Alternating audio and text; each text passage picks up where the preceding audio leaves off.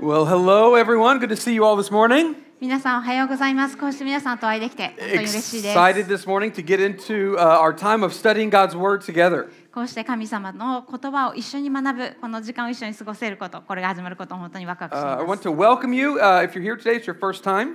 えー特に今日初めて来られた方いらっしゃいましたら、心から歓迎したいと思います。 Um, if you don't know, um, part of what we do at church is during this time we study from the Bible, which we believe to be God's Word, which, which isn't just information, but it gives us direction on how we as Christians should live our lives. Eh, ご存知ない方のためにちょっと説明しますとこの時間というのは私たちの礼拝の中で神様の言葉である聖書を開いてそこから学ぶ時間となっています神様の言葉である聖書を学ぶことというのはただ私たちの頭に知識をつ詰め込むだけではなくて私たちがこの人生をどう生きるかそれをガイドしてくれる導いてくれるものです And so um, recently um, at our church, we've been studying, there's like a little book in the New Testament in the Bible called uh, 1 Corinthians. 私たちのこの教会では今第一コリント人への手紙という小さな書物新約聖書にあるこのえ部分を一緒に学んでいます And it was uh, that little letter, it was written by a guy named Paul, and he wrote it to a church that was in the ancient city of Corinth. この、えー手紙と呼ばれるこの書物なんですけれどもパウロという人によって書かれましたパウロがあの古代のギリシャにあった小さな町コリントにある教会に向けて書いた手紙となっています And before we actually get into what he said today, I want you to think about what do you think it looks What do you think a mature Christian should look like? えー実際に内容に入っていく前にこの質問を皆さんにさせてください皆さんは成熟したクリスチャンってどういうものだと思いますか Now, maybe you think that idea like, like maybe you think like, isn't loving Jesus just enough? え成熟ってどういうことただイエス様を愛することだけで十分じゃないのって思うかもしれません Like, if you love Jesus and if you love Jesus, like that should be enough. There shouldn't be less mature Christians and more. Like, just let's just all love Jesus together. でもしあなたがイエス様を愛しててで私もイエス様を愛しててあなたもイエス様を愛してるとしたら成熟してるとか未熟とかそんなことって何かあるのみんなイエス様を愛してるから一緒でいいんじゃないの Or maybe you're the other side and you think, no, there's like there's like baby, baby Christians, and then like you have like this list of like, here's how you need to live and here's what you need to do and not do if you want to be a mature Christian. でまた全く逆に方に考える人もいるかもしれません。こうクリスチャンになったばっかりの頃ベイビークリスチャン赤ちゃんのクリスチャンでそこからこう成長していってちゃんとした立派なクリスチャンであるためにはこれをやってこれをやってこれをやってこれをやってこれをやってっていうリストを持ってる。そんな人もいるかもしれない When I was a kid growing up, there very much in, in my un- church and understanding was like a list of what you need to do and how you need to be if you want to be a mature Christian. え私はどっちかっていうと後者の方で育ちました私が育った教会の環境の中では立派なちゃんとしたクリスチャン成熟したクリスチャンになるためにはすべきことがリストのようにこうやってあれとあれとあれってこういうふうに書かれているような感じの、あのー環境で育ったんです、Like you need to be serious. えいつも真面目でいなければい And yet you need to be serious, but you need to be nice to people. けないいつも真面目なんだけど同時にあのいい人でいなきゃいけない And of course, you would never get a tattoo ね、もちろん入れ墨を入れるなんてもってのほかで and you don't drink alcohol あのアルコールも飲みませんお酒は飲みません every single day そして毎日毎日聖書を読みます pray for a long time. 長い時間 And if you 祈 do that over and over, then you turn into a mature Christian. それを何年も何年も続けていったら成熟したクリスチャンになることができる In this book of 1 Corinthians, the Apostle Paul does actually say there is a way to mature and to grow in your faith. で実際にこれから読んでいく第一コリントの聖書箇所にもパウロが成熟なクリスチャンになる道としてこうあの描写している部分があるんですね。But the marks that he uses for a mature Christian is often different from the marks that we would sometimes want to use. けれどもここでパウロが成熟なクリスチャンとはっていうふうに言っているその成熟なクリスチャンの印みたいなものは私たちが実は誠実なクリスチャンってこうだなって思ってるものとは違ったりするんですよ。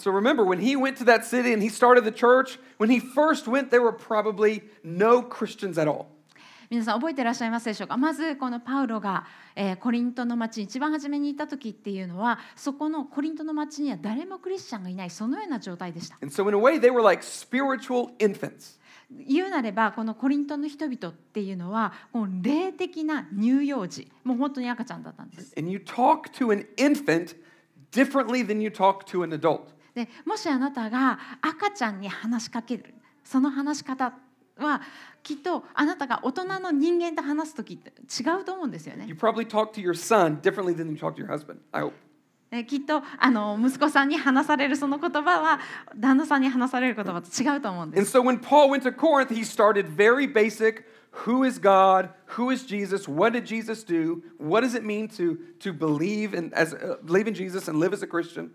なので、パウロがこのコリントの町に一番初めに行った時は本当に。一番下の初歩の初歩から彼は始めていたんです神様とはどんなお方かイエス様とは誰かそしてイエス様の弟子になるクリスチャンとして生きるというのはどういうことかというところから始めまし It's た actually a lot of the same stuff that's in our first steps uh, class. A lot of the same basic material. えあの実際私たちが今ここでやっているファーストステップスの内容ととてもよく似たものだったと思うんですね。本当にあの初歩の初歩でした。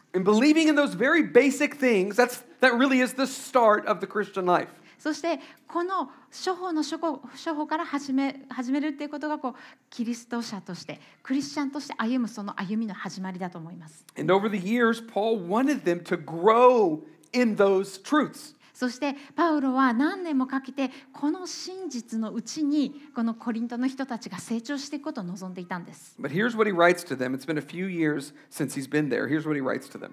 けれどもその後、えーコリントを彼が去って数年後に彼が書いた手紙がこのようになっています。He says, But brothers, I, I could not address you as spiritual people, but as people of the flesh, as infants in Christ. I fed you with milk, not solid food, for you were not ready for it. And even now, you're not ready. You're still of the flesh. 兄弟たち私はあなた方に御霊に属する人に対するようには語ることができずに肉に属する人キリストにある幼子に対するように語りました私はあなた方には乳を飲ませ硬い硬い食物を与えませんでしたあなた方にはまだ無理だったからです実は今でもまだ無理なのですあなた方はまだ肉の人だからです So it's been, like I said, about four or five years since he was there, and he's realizing they have not grown spiritually. えー彼はこのコリントのえー町から去って数年経っていましたがコリントの人たちが霊的に成長してないっていうことにあのを知るようになったんです。If you have um, young children, you know, like babies, uh, they don't really eat much before the age of one. えーお子さんがいらっしゃる方はよくご存知だと思うんですけれども子供っていうのは1歳になるまでほとんど食物らしい食物を口にしませんよね。Maybe some baby food as they get a little bit older, but really that first year it's mainly just milk. えーもうちょっとこう大きくなると離乳食とかを食べるようになりますがそうなる前まではもう基本的にミルクお乳で育ちます Because。that's all they're, they're ready for. なぜかっていうとそれしか彼らはこう消化できないからですよね If。you made even the most like delicious wagyu steak and set it in front of them, it would be a waste because they're not ready to receive to eat that. 赤ちゃんの前にすっごい立派な和牛のステーキをドーンってこう出してもそれは残念ながら無駄ですよね。なぜかっていうと赤ちゃんはそれを実際に食べることもできなければそれを消化することもできないからです。And the problem becomes when your when your diet, when you what you eat doesn't grow as you grow. あなたが食べるもの食物があなたの栄養にならなければあなたをこう育たせるものでなければその食べ物って問題です。 If I came home from work and my 6-year-old son was still eating baby food, that would be a problem. えもし私が仕事から帰ってきて私の6歳の息子が離乳食を食べていたらそれは問題ですよね。 But spiritually, that's where the Corinthian church was. 霊的にコリントの人たちはまさにそのような状況にありまし And た。 if your diet doesn't change with you, then it leads to unhealth. えもしあなたの食べるものがあなたの成長に合わせて変わっていくのでなければあなたは不健康な状態になります。 You can Google this, but um, last year there was a story that came out of the UK where a teenage boy lost his eyesight. えこれはあの Google でこう検索したらすぐ出てくるほど有名な話なんですけれども去年イギリスであった実際に起こった話なんですけれども10代の男の子が失明するということがありました And he was a, he was a teenager, but uh, the doctor said that for the, the reason for the loss of eyesight was that for the past seven years, he had only lived on a diet of french fries, white bread, um, potato chips, and slices of ham. That's it. で彼は10代だったんですけれどもお医者さんが実際に調べてなぜ彼が失明するに至ったのかっていうその結論というのは彼の過去7年間の食事が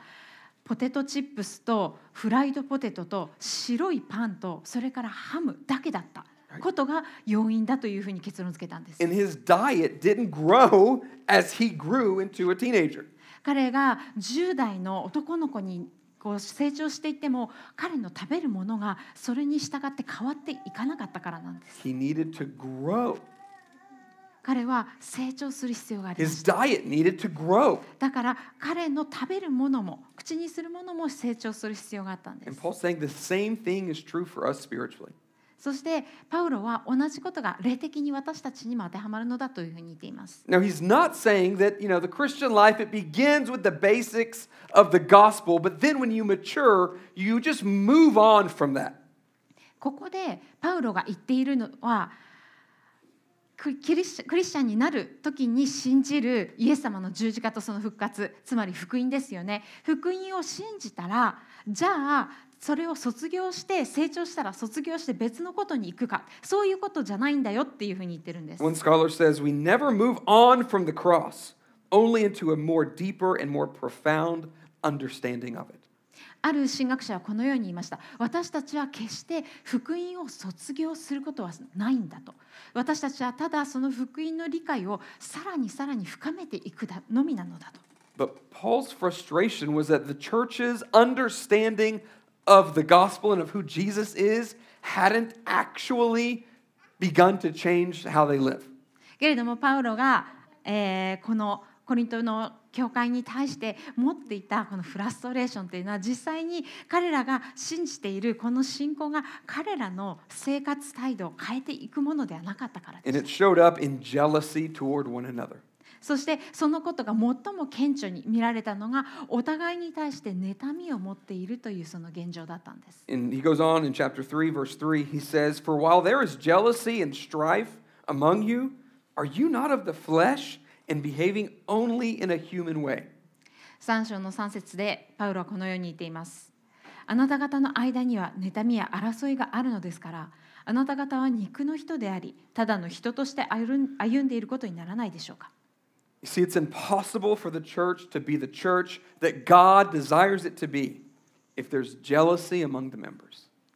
教会はそのメンバーの間に妬みがあるなら神様が召しておられる神の教会になることができないんです。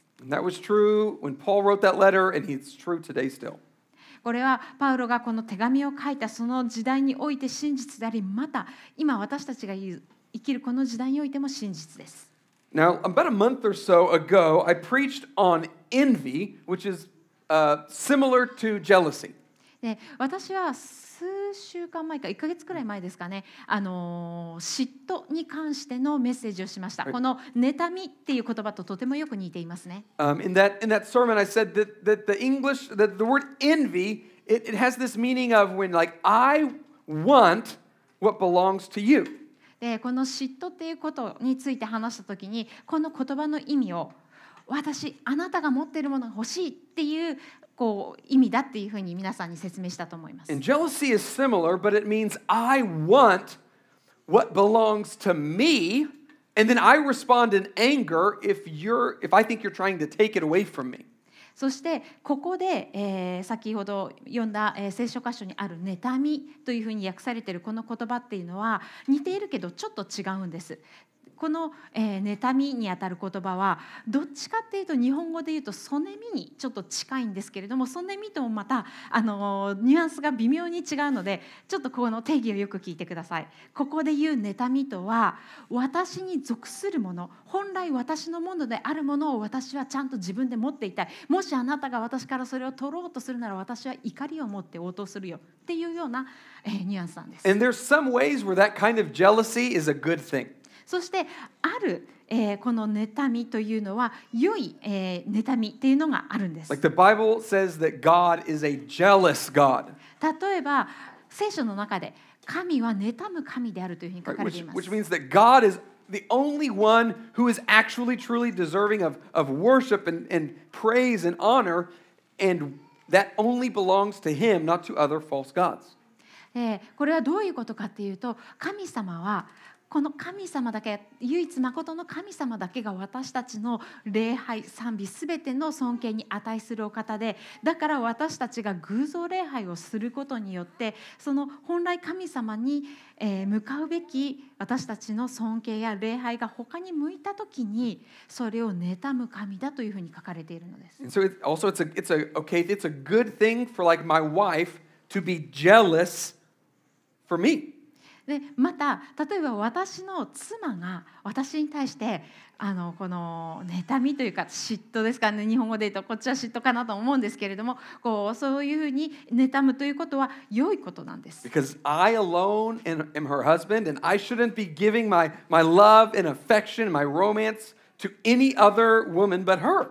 なぜなら私だけが彼女の夫で私が他の女性には見せない愛情なり、えー感情を向けるのは彼女だけそれを彼女だけが持つべきだからですその自分に属するものを自分で得たい持っていたいと願うのは正しくそして良いことです But the Corinthian church, they don't have a good jealousy, it's a bad jealousy. けれどもそれに対してコリントの人たちが持っていた妬みというものは悪い妬みでした In verse 4, he says, For when one says, I follow Paul, and another, I follow Apollos, are you not being merely human? 4節ある人は私はパウロにつくと言い別の人は私はアポロにと言っているのであればあなた方はただの人ではありませんか Remember, these people, they were concerned with honor and status and uh, wealth. えー皆さん覚えてらっしゃるでしょうかこのコリントの人々というのはただひたすら地位を名誉そして富を追い求める人たちでした They were concerned with how do other people see me? そして他の人が自分をどう見ているのかっていうのが彼らの最大の関心事。人々は自分を何かを成し遂げたもの、達成者、成功者として見ているのか。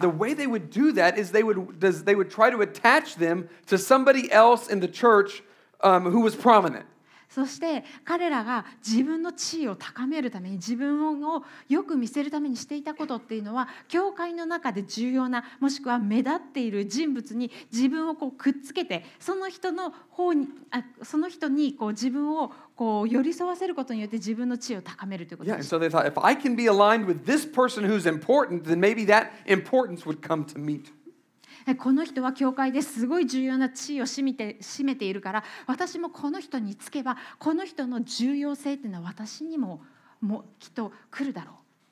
But if your goal is making people impressed with you, then what you have to do is continue to push others down and keep them down because if they succeed, then it diminishes your status. もしあなたのゴールがあなたが成し遂げたいことというのが人からの尊敬を集め人から一目置かれる自分の名を上げるっていうことだとするならばあなたはそれをするために他の人たちを常に蹴落とし踏み台にして他の人を自分よりも下に置いておかなければなりません。なぜなら他の人が上がってきたら自分の地位が減ってしまうからなんです。Yeah, so they thought if, if other people are elevated and if other people are recognized, then that makes my importance less. 他の人がだんだんこう名を上げてきたり他の人があることで認められたら自分が認められているその価値が減じてしまうそのように考え so ま there す was this constant fight in the church for recognition. ですからこの教会の中では常に継続した認められることにことをこう求めて戦う争いがあったんです Think about the problems that that would cause in a church. そんな状況が教会の中にあったらそれがどんな問題を引き起こすかって考えることができますよね If the leaders of this church needed to keep other people down so that we could look more impressive, then new believers would never grow. もし教会のリーダーたちが同じようなことをして他の人々を何とか自分の下に抑え込んでおきたいそういうふうに思っていたら新しくイエス様を信じてクリスチャンになった人は決して成長しないでしょう Because if others grow, then that's a threat to my position. なぜなら他の人が成長してきたら自分の地位を脅かすからで There す might be new leaders who are better gifted than us. で新しくそうやって上がってきた新しいリーダーはもしかしたら自分よりも良い賜物を持ってるかもしれない And so we keep people down so that they're impressed with us. えだから人々を自分の下に押し込めておくそうしたら自分が他の人にこう印象づけてよく見られる Can you see how toxic of, a, of an idea that would be for a church?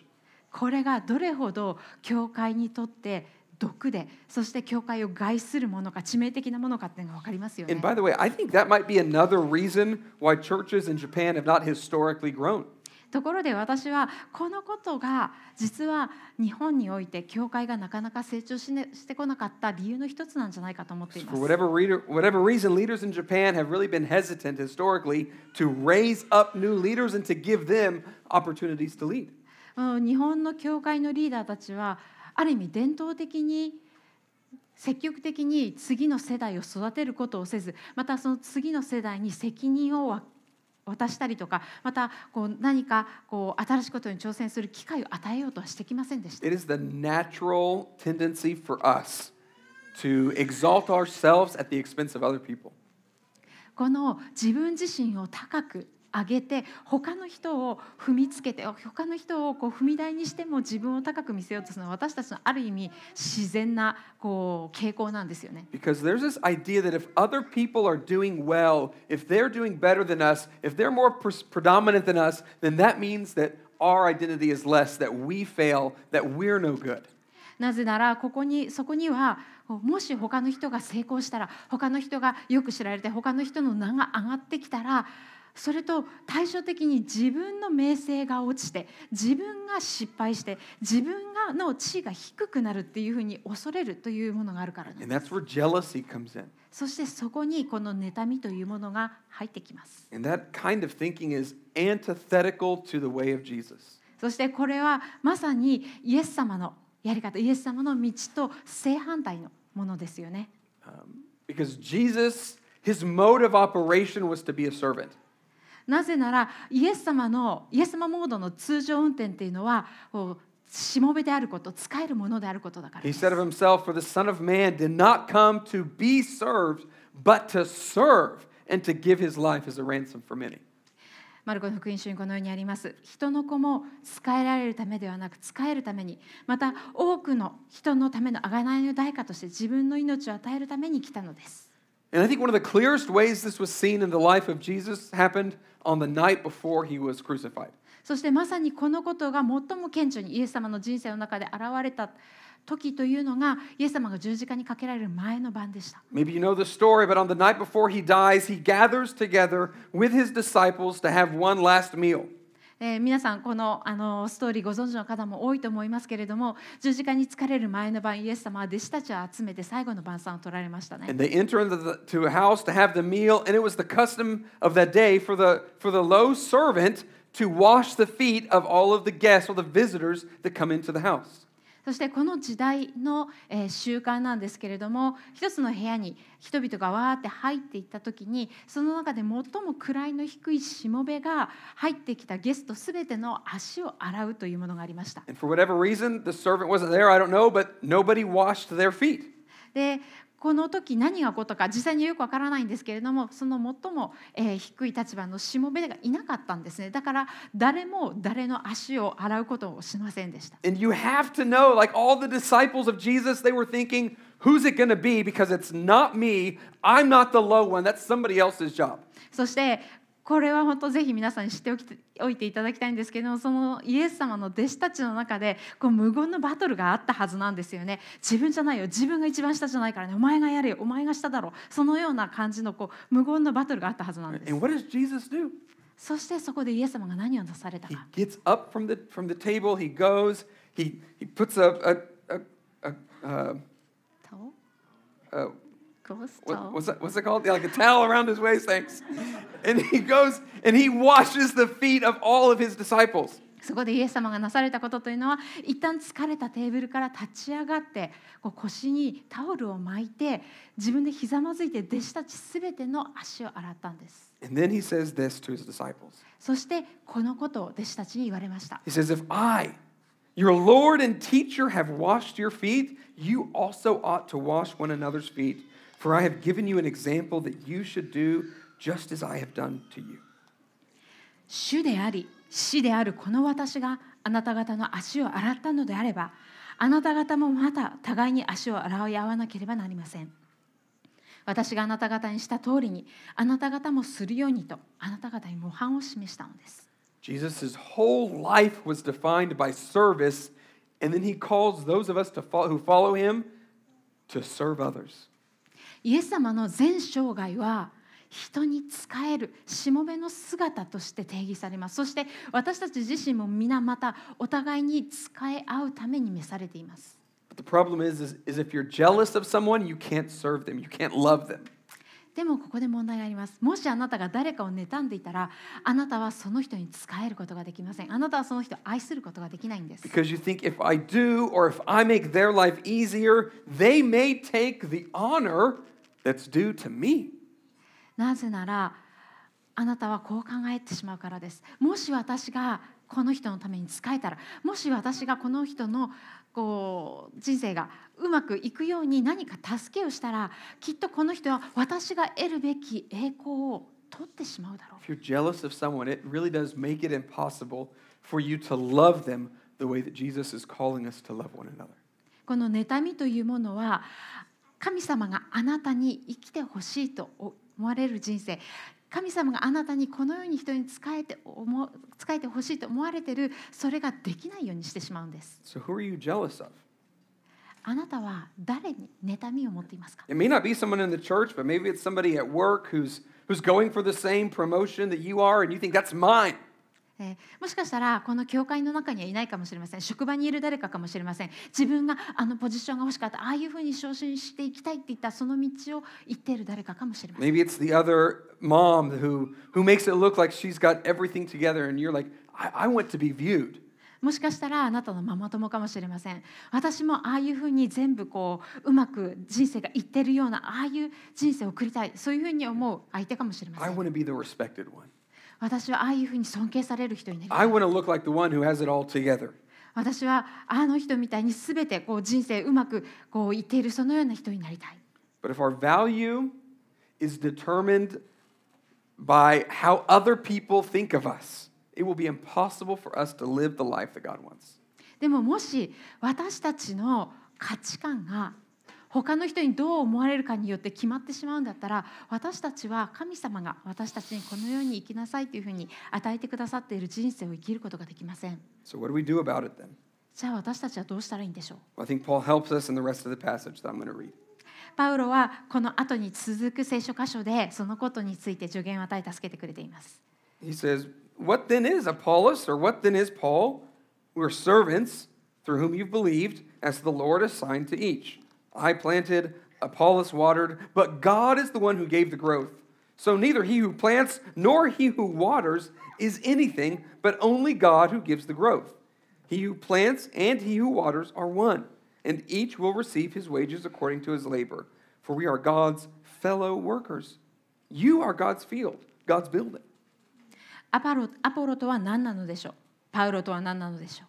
あなた方が信じるために用いられた奉仕者であって 主がそれぞれに与えられた通りのことをしたんです。私が植えてアポロが水を注ぎました。しかし成長させたのは神です。ですから大切なのは植えるものでも水を注ぐものでもなく成長させてくださる神です。植えるものと水を注ぐものは一つとなって働きそれぞれ自分の労苦に応じて神の報酬を受けるのです。私たちは神のために働く労者でありあなた方は神の畑神の建物です。And his point was you are trying to make yourself look important by following someone who actually considers themselves a servant. ここでパウロが言おうとしているのはあなたは実は自分のことをしもべだと思ってる人にこうついていくことで自分のことをよく見せよう高く上げようとしているんですよっていうことなんです。You see the irony in that? The irony that you're trying to think like you're important by following me, and I'm just a, I'm just a servant, a slave. え私もそうですよあなたは私につくっていうことで自分の教会での立場を上げようとしているかもしれませんけど私は皆のこの教会のしもべなんですよっていうふうに言ってるん If です I did anything significant, it's just because God did it through me. 私は何も重要な偉大なことなんかしませんでしたただ神様が私を通してなさったんです Paul had the same way of thinking that John the Baptist did when he said, He, Jesus, must increase and I must decrease. パウロは洗礼者ヨハネが持っていた考え方と同じ考え方を持っていました洗礼者ヨハネはこのように言いましたあの方イエス様ですねあの方は盛んになり私は衰えなければなりません So, Christians, the goal of the Christian life, we, we want to point people not to ourselves, not to our accomplishments, but to Jesus. クリスチャンの皆さん私たちのクリスチャンとしての人生のゴールとは私たちが目指すべきところとは私たち自身を指さすことでもなく私たちの成功を指さすことでもなくイエス様を指さしてそちらに皆の視線を向ける It ことで might mean す。diminishing our own importance or our own status for the sake of other people. そしてそれはまた私たちの地位私たちの成し遂げてきたものをこう小さくして低くしてそれを大したことがないようなもののように見せるそれを他の人のためにしていくということでもとも言えると思います。I talked at the beginning of the sermon about what a mature Christian looks like. このメッセージの初めに成熟したクリスチャンとはどのようなものかという話をしました I ね。think Paul would say, as you grow in maturity, you look like a servant. パウロはこのように言っていると思うんです。もしあなたが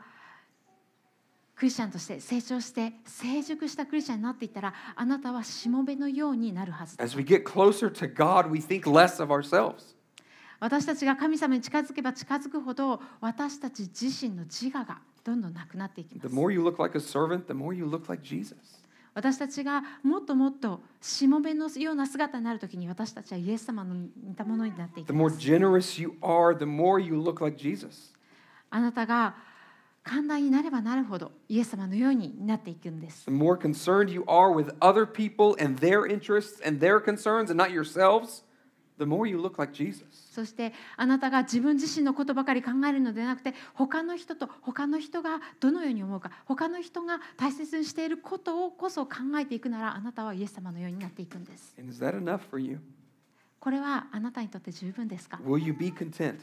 あなたはそれで満たされますか？Because I think the solution for jealousy is contentment. なぜなら妬みのたった一つの解決方法というのはイエス様にあって満たされることだけだからです。God created you to have the life and the gifts and the resources and the relationships and the body that He gave you.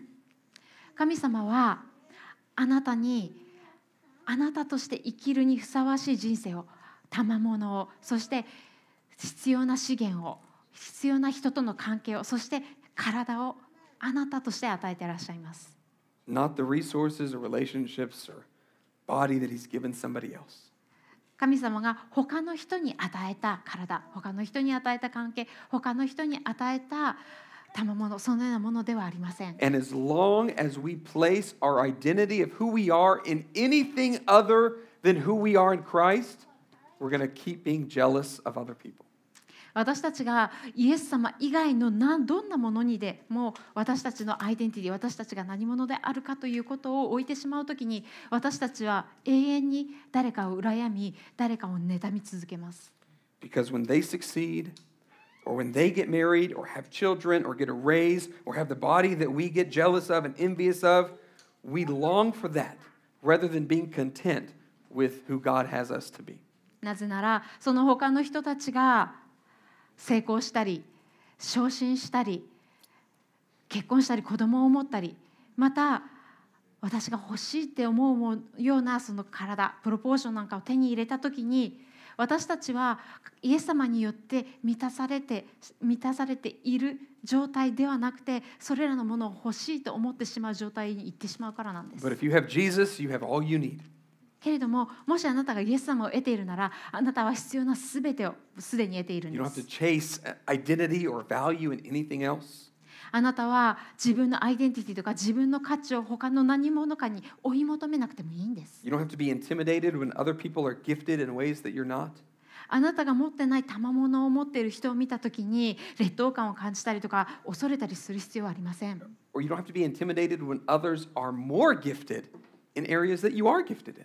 あなたが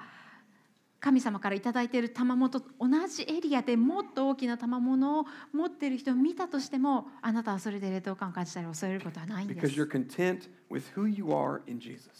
なぜならあなたはイエス様にあって自分がどのようなものかというものにおいて満たされているからです。ぜひ皆さんはそのように生きてみてください。And if you're not a Christian, I want to challenge you to begin today. そしてクリスチャンじゃない方がいらっしゃいましたらどうぞこのような生き方をするためにイエス様を信じるというところから始めてみてください Believe in the best news in the world that you can have a restored relationship with God because of the death and resurrection of Jesus. このイエス・キリストの死と復活によってあなたがこの世界を作った神と和解することができるこの良い知らせをぜひ信じてください I want to really encourage you to trust in that. このことについて本当に神様に信頼してみてください Be baptized and walk in a way that continues to grow in maturity and serving others. 洗礼を受けそして他の人と共に共に成長し合うクリスチャンとしての人生を歩みお互いに使い上げましょう Now, we're going to transition into a time where we as Christians, we celebrate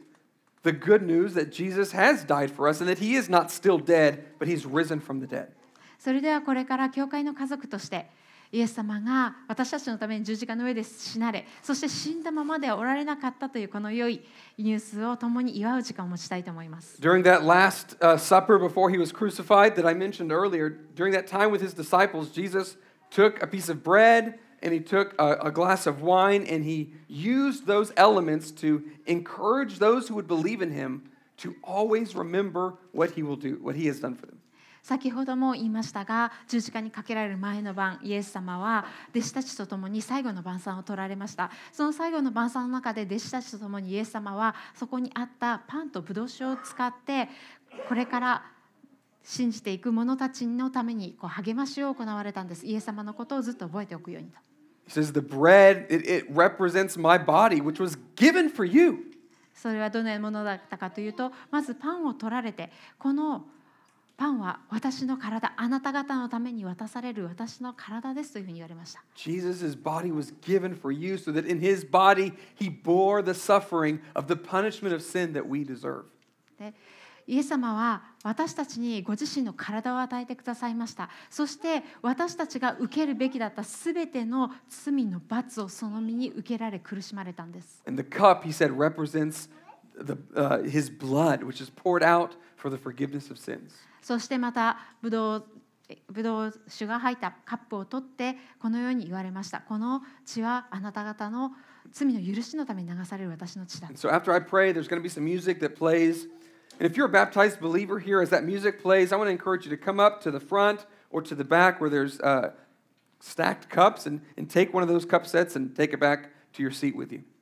えそれではこれから祈ったその後に BGM が流れますので洗礼を受けたクリスチャンの方はどうぞ前か後ろにあるステーションに行ってこのコミュニオンのカップを受け取ってお席の方までお戻りください。And once you get back to your seats, you can take uh, the first cup, which is a piece of bread, and eat it either by yourself or maybe with some people around you, and remember and thank God for his body, which was given for you. でえーそれぞれカップを手にしてお席に帰られたらそちらにある、えー